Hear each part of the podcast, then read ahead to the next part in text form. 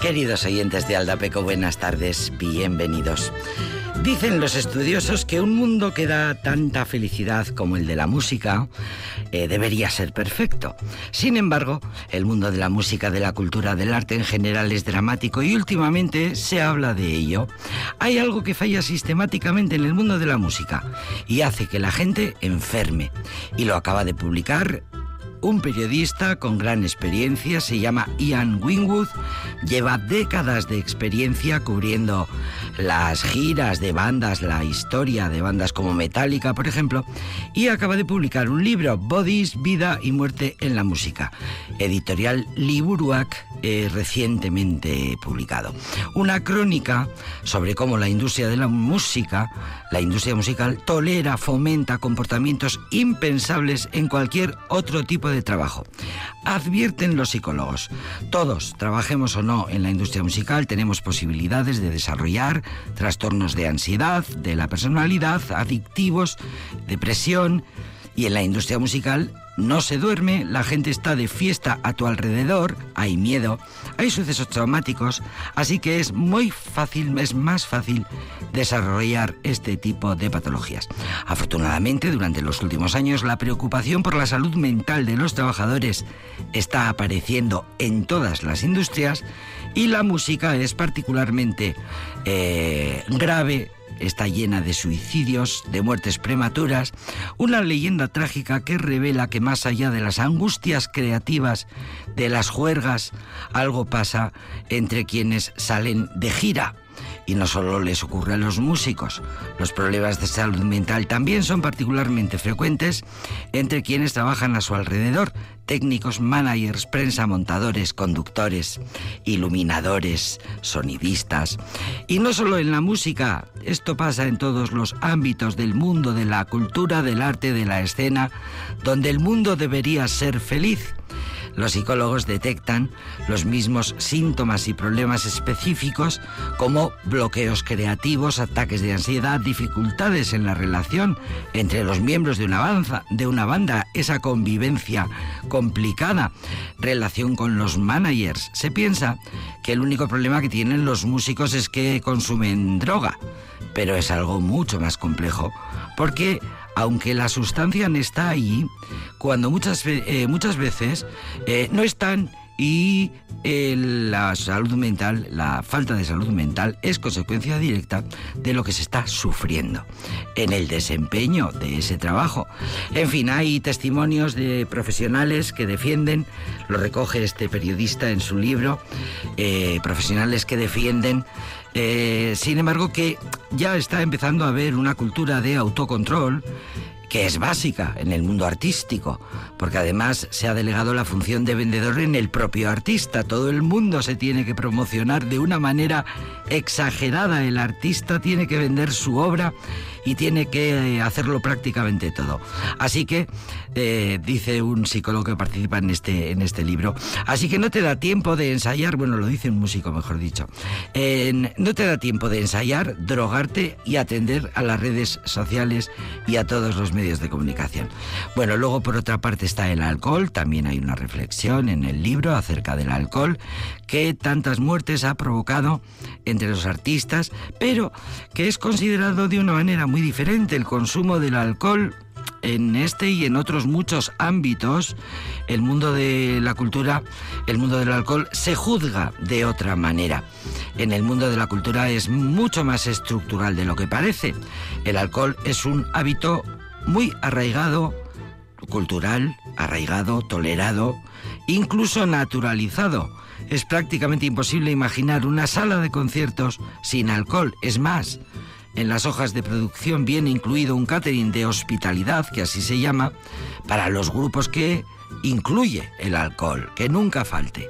Las salas de conciertos, por cierto, viven del consumo en las barras, no de las entradas. Ojalá, no de los conciertos, de las entradas que venden para los conciertos.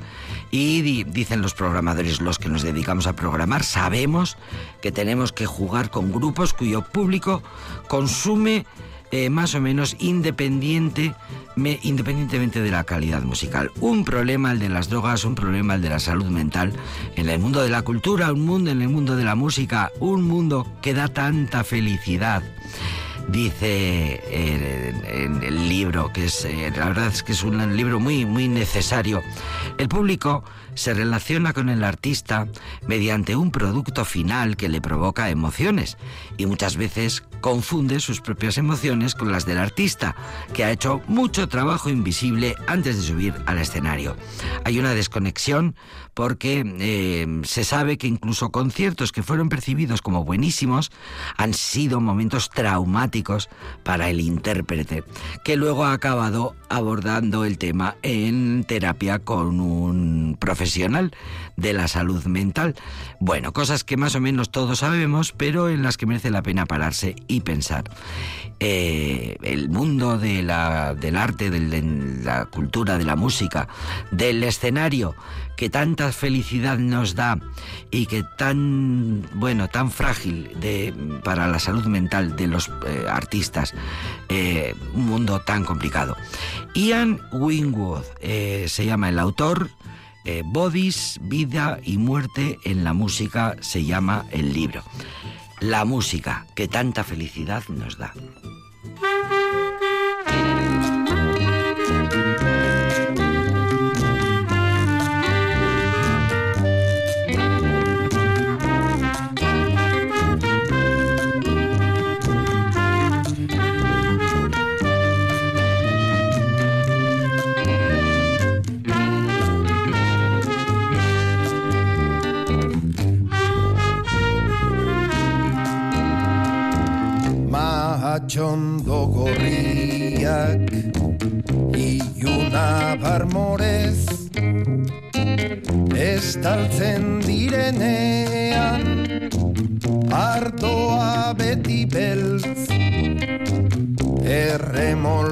Batean Itugur piletan Olibondo artean Joan ginen izketan Kanta dezagun berriz Marutzela, marutzela. Gau hartan zankirikon Kantatu gendun bezela Gero guazen Andrea Tantoniaren etxera eta kantatzen segi egun sentiaren zain.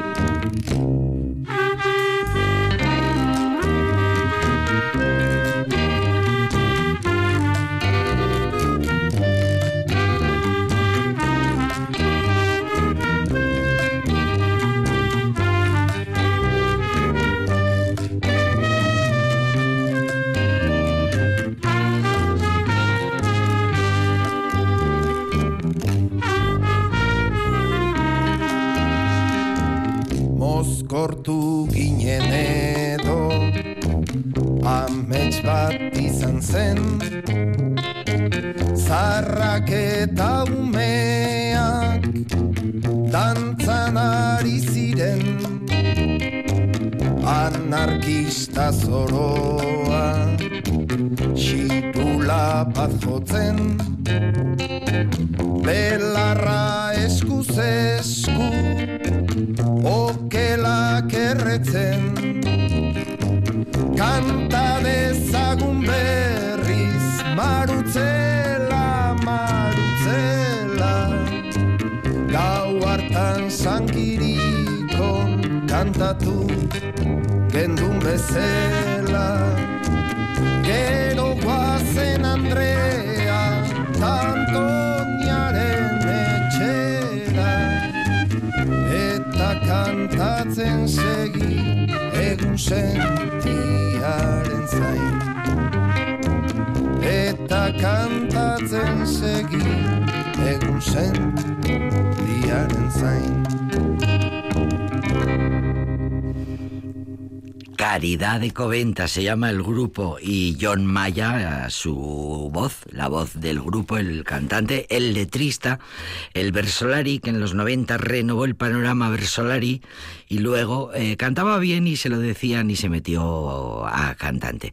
Aunque hay algún crítico musical por ahí que defiende que sigue siendo mejor Versolari que cantante, pero ahí está, es uno de los letristas más importantes en la actualidad, 30 eh, años eh, escribiendo letras, eh, prácticamente, bueno, lo, más florido de la escena Euskaldun tiene letras suyas, es el típico autor de letras que todo el mundo, todo el mundo le pide a John Maya que le escriba unas letras.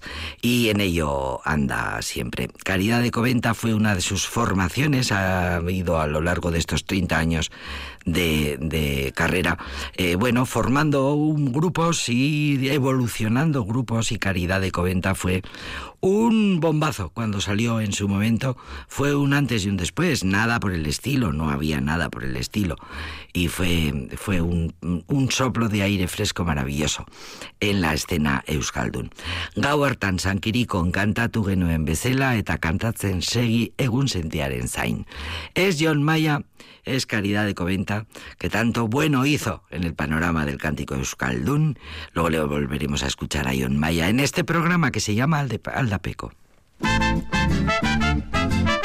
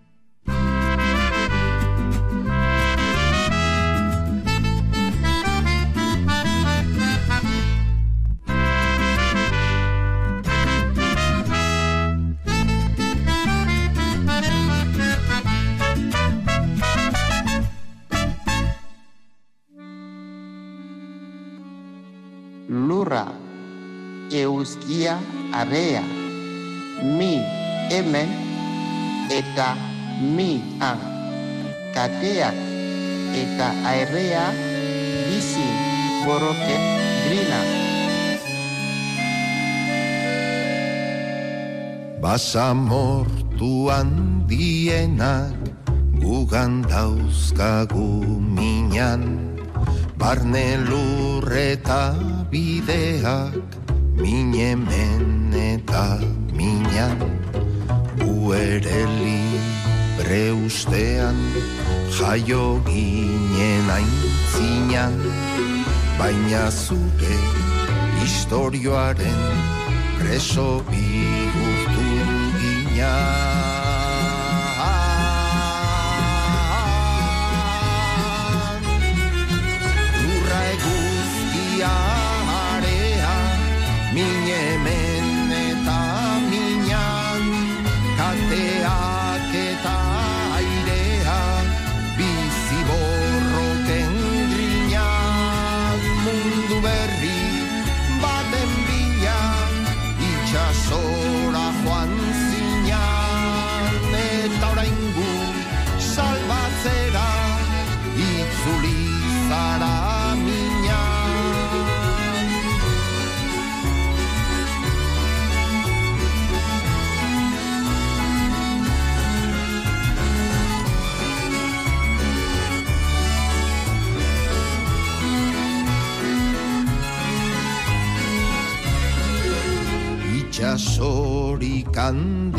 Handienak ugan dauzkagu minan.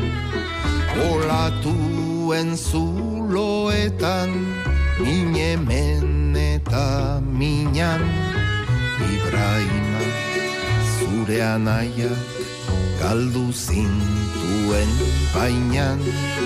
Orain zu gure anaiak bihurtu zara minha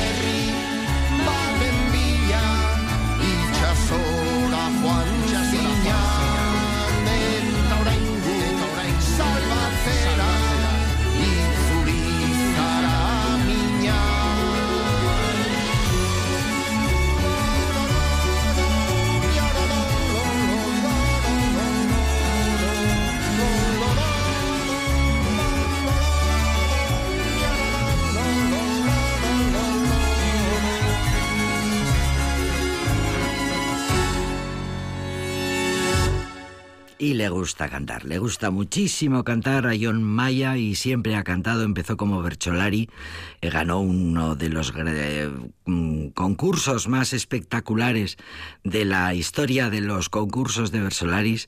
De la, eh, y luego pues fue transformándose en su manera de estar en la escena y eh, bueno, se empezó a formar eh, agrupaciones en las que mm, se incluían todo tipo de, músicas, de ritmos, de géneros, de un vals. Antes eh, solo cantaba el vals, solo hacía vals Benito Lerchundi.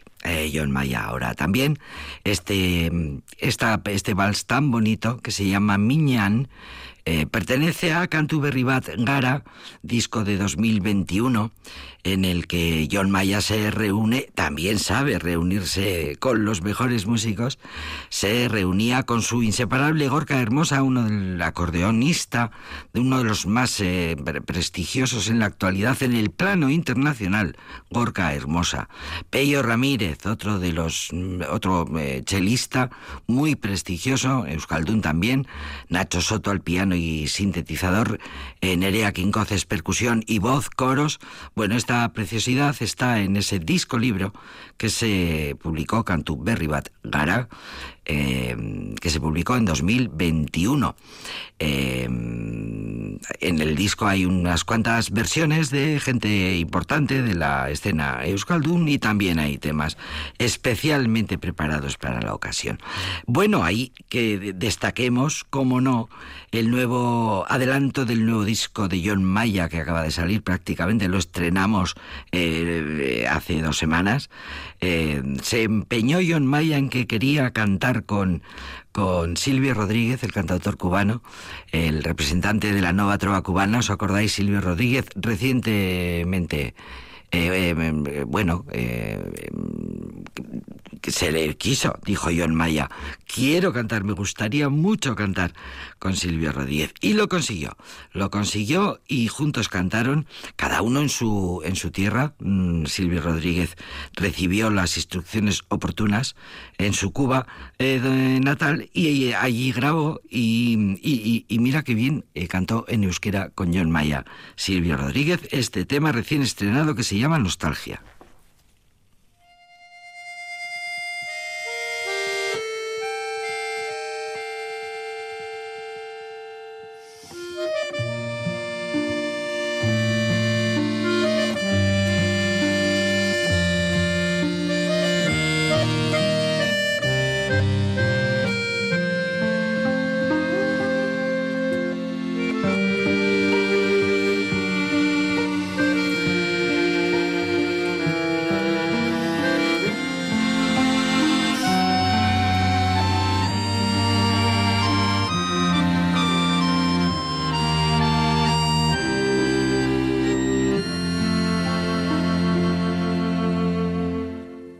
Batzuetan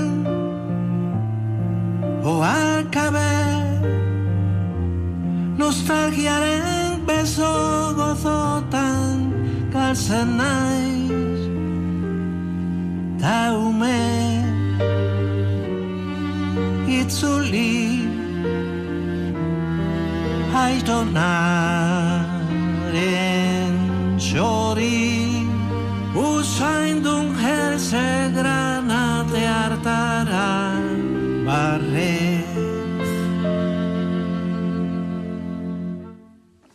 Muxu dena maitasuna betirako ziren garaira Silbioren kantu leunak mendiak kromo albumak ta izerdi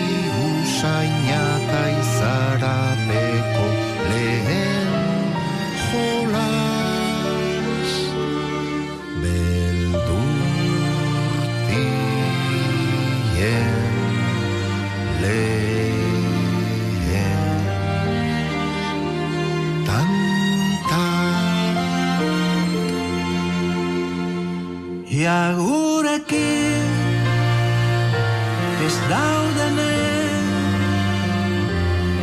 Ahotsa orain ametsak Beldurrak talagunak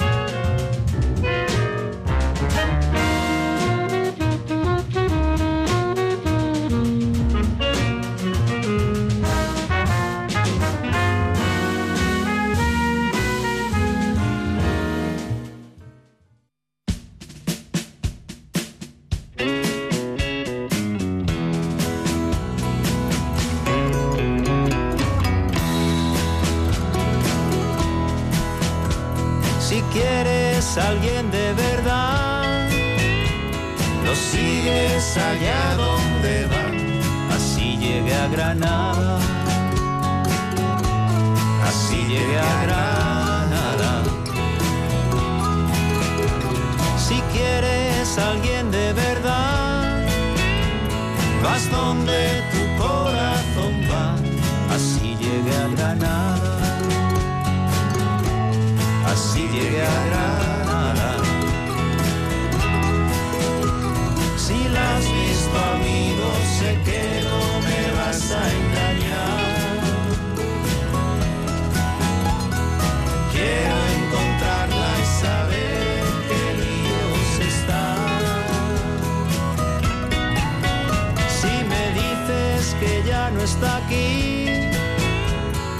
lágrimas voy a seguir. Así llegué a Granada. Así llegué a Granada.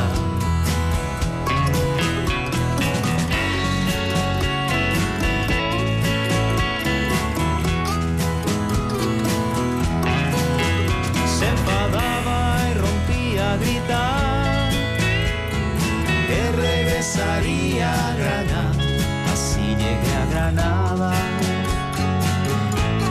Así llegué a Granada. No puedo comer ni dormir. Llevo tres días. Así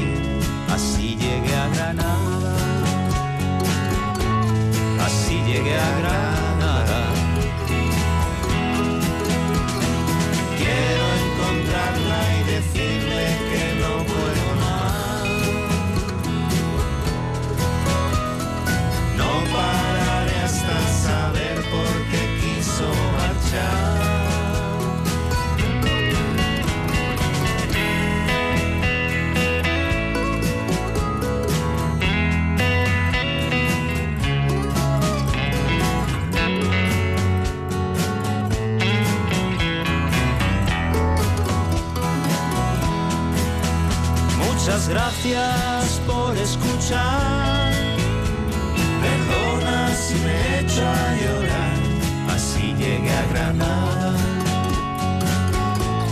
Así llegué a Granada. Así llegué a Granada.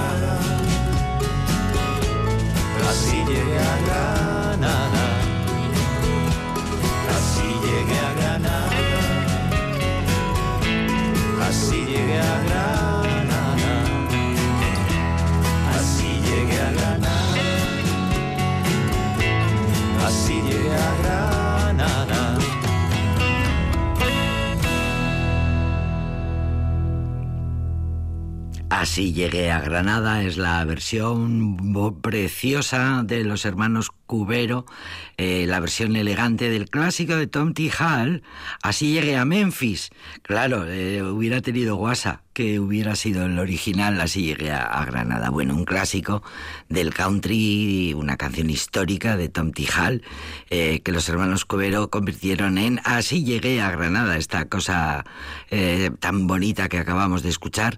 Esta mm, historia de los hermanos Cubero en su último disco, que se llamó Errantes Telúricos de hace dos o tres años, eh, un disco doble, en el que incluían también un proyecto Toribio, que así lo llamaron, a una propuesta eh, basada en el eh, folk tradicional de Castilla, porque los hermanos Cubero siempre han destacado su faceta de folcloristas, de, de- de recopiladores, de, de buscadores de canciones tradicionales y de rescate de gente importante en, el- en la, en la investigación folclórica, como por ejemplo Toribio del Olmo, que en la Alcarria y en Castilla en general es un, ha, sido, ha sido un gran eh, recopilador, un gran investigador del folclore, de canciones tradicionales. Gracias a él eh, han podido hacer este disco Errantes Telúricos, se llama Los Hermanos Cubero, dos músicos errantes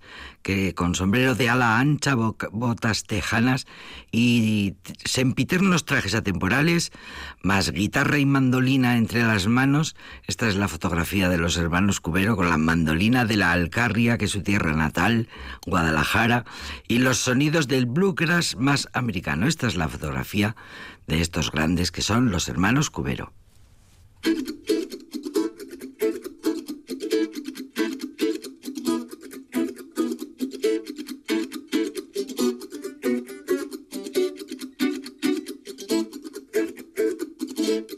Nunca ha sido fácil abrir la senda. Deja que te diga cómo va el tema. Nunca ha sido fácil abrir la senda. Se ve claro desde fuera lo que se debe hacer. Cuando estás en tu tormenta es más difícil ver.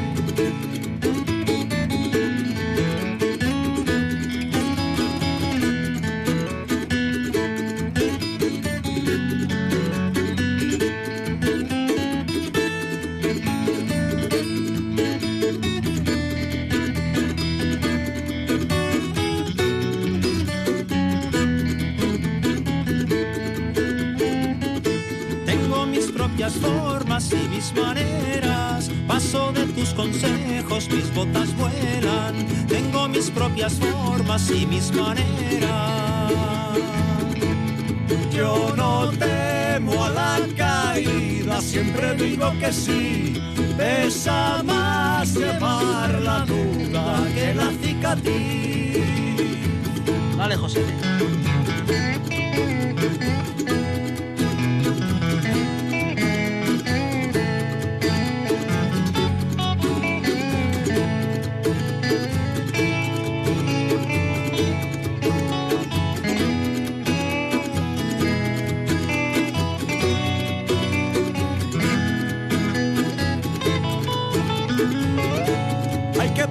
Problemas a los problemas. Sabes que no se puede si no lo intentas. Hay que poner problemas a los problemas.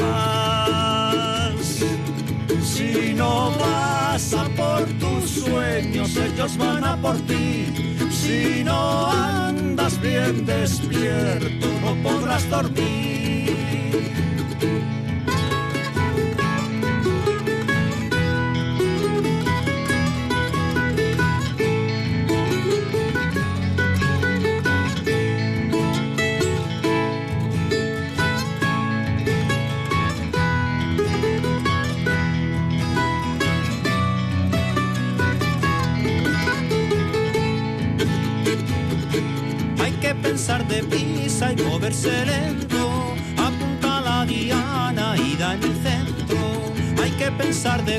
Y moverse lento. Y si fallo improviso, siempre hay un plan B. Antes que quedarse quieto, algo se puede hacer. Ahí va.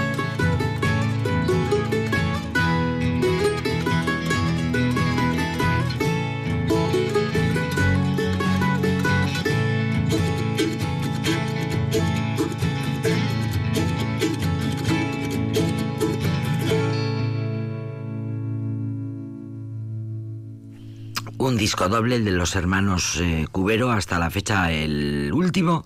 Eh, aunque han hecho algunas colaboraciones, como por ejemplo con Amaya Romero, eh, recuerdo ahora, bueno, de momento el último disco doble que tenemos de, de estos grandes alcarreños, eh, es este libro, que se, este disco doble que se llama Proyecto Toribio y eh, Errantes Telúricos. Eh, por un lado el disco más dedicado al folclore, más instrumental, y por otro lado las colaboraciones con muchos compañeros que han querido cantar con este con este con este par con este con estos dos hermanos que siempre van juntos y que han querido mm, trabajar mucho ese hardcore folk tradicional de Castilla que es así como ellos definen la música que hacen los hermanos Cubero nos dan ahora, eh, bueno, les dejamos descansar un rato. Eh, otro día seguiremos con ellos porque ahora va a sonar la preciosa sintonía que precede a nuestro querido colaborador, director de Archivos de Álava.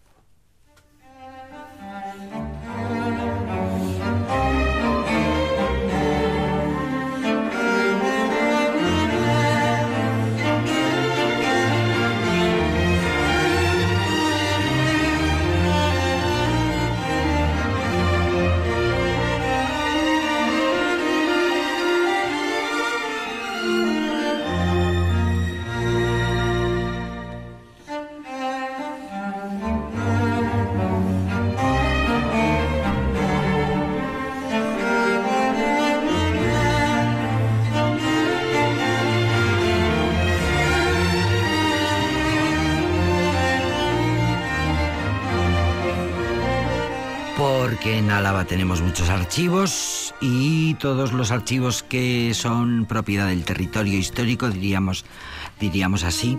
Los, eh, la vida de los archivos también los, se han ido moviendo, se han ido transfiriendo de unas instituciones a otras. Bueno, pues de todos los archivos del territorio histórico, diríamos, son, eh, me corregirá Pepe Saiz Varela ahora mismo, son dirigidos, están dirigi- bajo la dirección de Pepe Saiz Varela aquí presente. Eh, todos, todos no. Todos, todos no. No, no, todos no. A ver, digo Eh, los municipales no. Eh, lo- He hablado del territorio. Sí, digamos, lo de titularidad del territorio, sí, los provinciales. Por ejemplo, antes el histórico provincial de Sí, sí, Álava, El archivo del antiguo archivo del Estado, el histórico luego fue del gobierno vasco. Sí, y ahora es del, ahora lo gestiona el gobierno, eh, la Diputación y también el archivo de la Diputación. Es decir, bueno, es, es cierto. Suficiente trabajo. Eh, sí, suficiente. Suficiente trabajo, Pepe. no está mal. No está mal, ¿no? No está mal. Bien, bueno, que no hemos hablado, por cierto, de... Supongo que esperamos el segundo capítulo. Eso es, venía a ver si me da tiempo de En eliminar. capítulos anteriores... Es que la semana pasada no me va a dar tiempo. Sí. La semana pasada eh, hab- había un expediente que me llamó la atención porque decía expediente formado a consecuencia de haber llegado a esta ciudad, a Vitoria, en 1794, en junio de 1794, porque este expediente se resuelve en junio-julio de 1794, una mujer que hablaba diferentes idiomas y trataba cuestiones de teología dogmática, moral y política. Y política. Una mujer que hablaba de política y era poli- políglota. Sí, porque decían que hablaba cinco idiomas. Eh, lo que pudimos enterarnos el- la semana pasada fue que el- abrió un expediente el diputado general del entonces, Prudencio María de Verástegui, eh, porque tanto había llamado la atención la presencia de esta mujer, que estaba alojada en casa de un comerciante. Le, le comerían la oreja, ¿no? A Prudencio María Bueno, Vélez también. no sé cómo sería muy bien Eh, aquello, pero algo así. Jefe, Tienes que ir a- mira, tienes que esto, esto hay que mirarlo, esto hay que mirarlo. Tienes que ir a casa de tal porque ha llegado una señora que sabe de todo, que habla de todo y que la- es que iba- vimos en el expediente que iba la gente a preguntar, a hablar con ella, a, que le a que les ilustrara. Claro. Y, lo que decía en el expediente, bueno, con palabras además que estuvimos leyendo muy interesantes, que dada la extrañeza de, de la naturaleza de esa persona, quién era, dónde venía, y sobre todo por el momento, y hablamos del momento, que el momento es la Revolución Francesa, los años, los meses del terror en París, eh, la- la- el Comité de Salvación Pública dirigido por Robespierre, las leyes de, excep- de excepción de, eso, de, eso, de, de esas semanas que mandaron miles de personas a la guillotina. Ese Claro, es el contexto histórico, es eso lo que es. se está viviendo en ese momento. Sí, yo la verdad es que mm, yo cuando veía esto decía, jo, era una buena época para ser vitoriano y no para ser parisino. Eh, a- a- cuenta Sí, a sí, distancia sí, de lo que estaba pasando en un sitio y pasaba en otro. Eh, Eso siempre, si nos fijamos un poco en la historia de Álava, la verdad es que ha sido una historia Bueno, es para llena de cosas, llena de cosas. Mm, Entonces, eh, se hacía una averiguación, se le se mandaba al alcalde a que hiciera una averiguación sobre quién era, porque, eh, bueno, mm, había que tratar de... Y nos quedamos en ese punto de que iban a, se le iba a hacer un interrogatorio.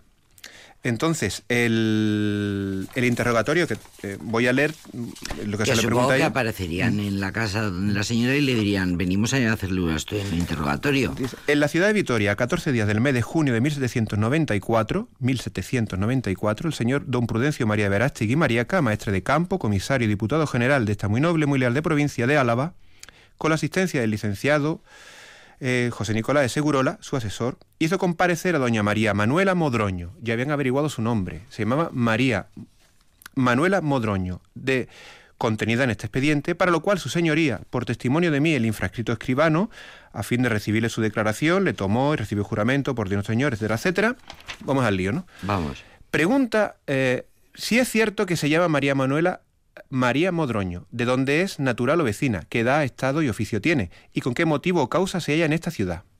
Respondió y dijo que es cierto que se llama doña Manuela María Modroño, que es natural y vecina de la villa de Castro Nuño, Castilla la Vieja, partido de Toro, de la encomienda de San Juan que es de edad de 28 años, poco más o menos, de estado soltera, y que no tiene otro ejercicio que el de cuidar de su casa, y que el motivo de su venida a esta ciudad fue el pasar en romería al santuario de Nuestra Señora de Aranzazú.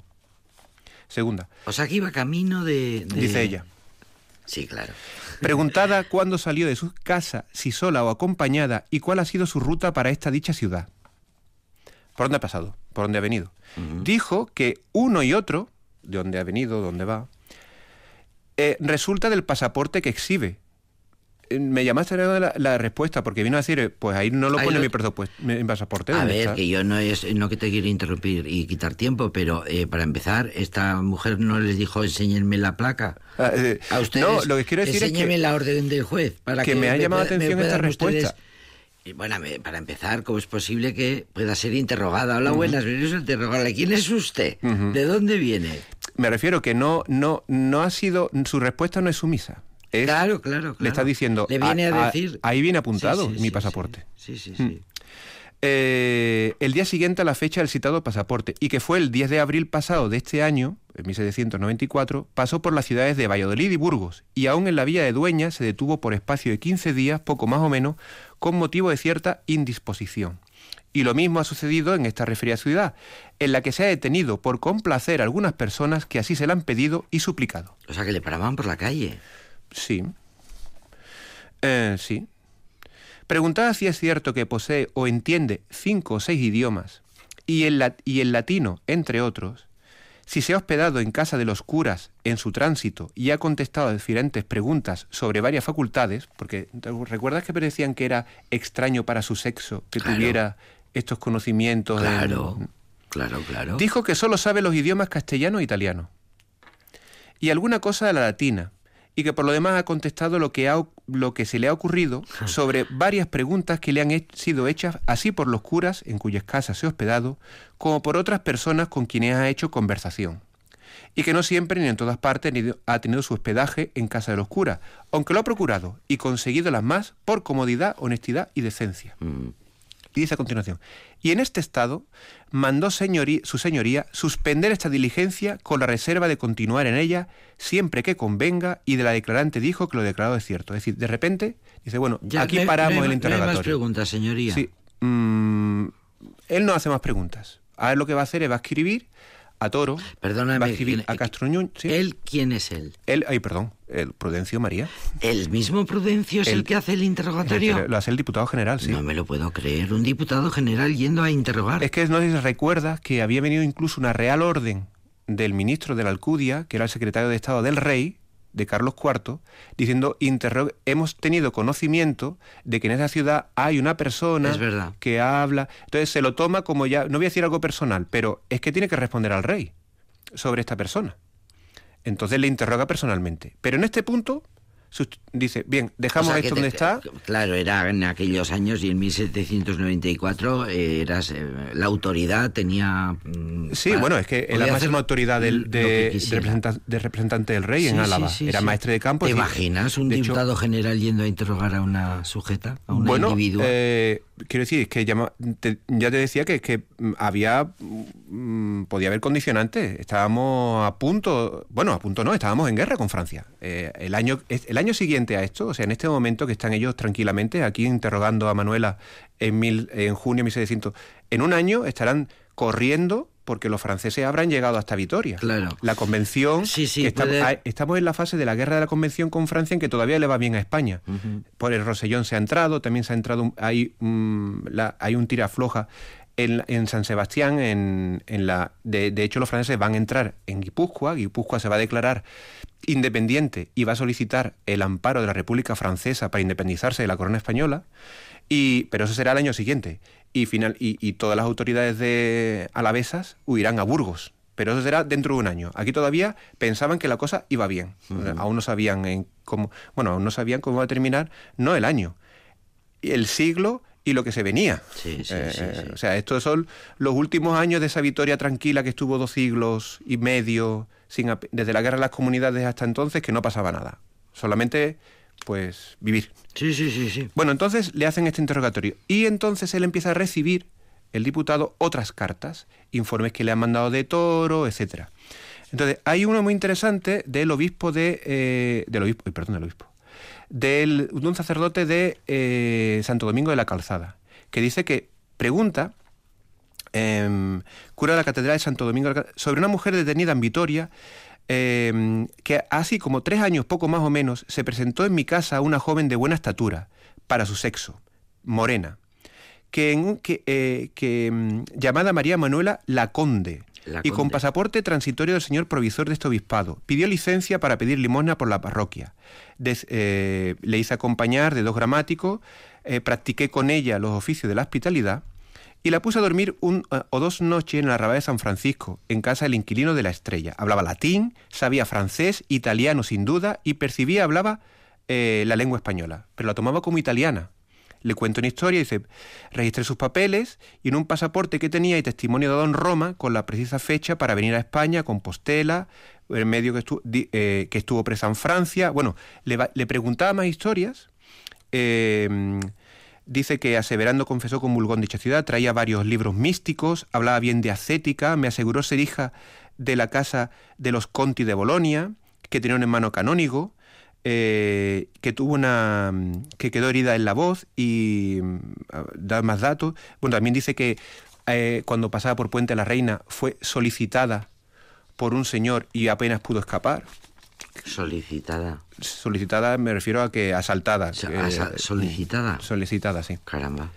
Eh, Qué finos. es toda la es toda la historia que cuenta ella, o sea, recibe esto de la luego eh, recibe también otra de Castro Nuño, del alcalde de Castro Nuño, lo que recibe es que efectivamente dicen que efectivamente es María Manuela de Modroño, que sus padres eran decentes, que ella a partir de los 14 años se ausentó de la, del pueblo, que solamente viene a veces para cobrar las rentas de unas tierras que tiene allí, pero que normalmente no está en el pueblo. No. Entonces, eh, el- yo creo que la conclusión es la carta que le va a responder eh, eh, el diputado general Verástegui al conde de la Alcudia para explicarle cuáles son las averiguaciones finales que ha hecho él.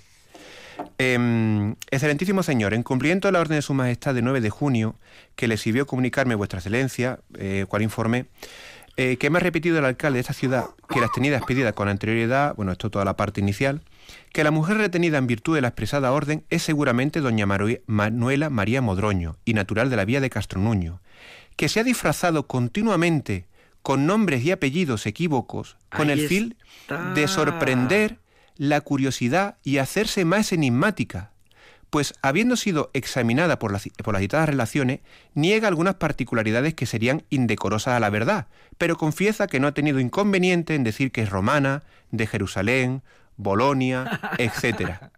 Es decir, iba de sitio en sitio fingiendo ser una persona o fingiendo ser otra Sí, sí, sí. eh, etcétera, en un sentido más místico o de humillación. Me ha manifestado francamente que ha corrido toda la España, incluso Portugal, y que su pasión dominante es este género de vida, con el que a nadie ha hecho, según dice, y resulta de las relaciones, el más leve mal. Es decir, que a ella lo que le gusta es la aventura. Eh, Viajar y conocer Viajar gente. y conocer gente. Que es lo que hablar quiere todo con el uno, mundo. hablar con otro. Viajar y conocer gente, que es lo mejor. ¿Para qué vivimos? Para pero en, e- viajar y para conocer pero en gente. esta época. Es decir, no sé si podríamos hablar de aquí de una de las primeras aventureras. A ver, Bueno, estoy eh, pensando en, eh, ya sabes que hace falta te- temas para hacer tesis y tesinas y TFGs.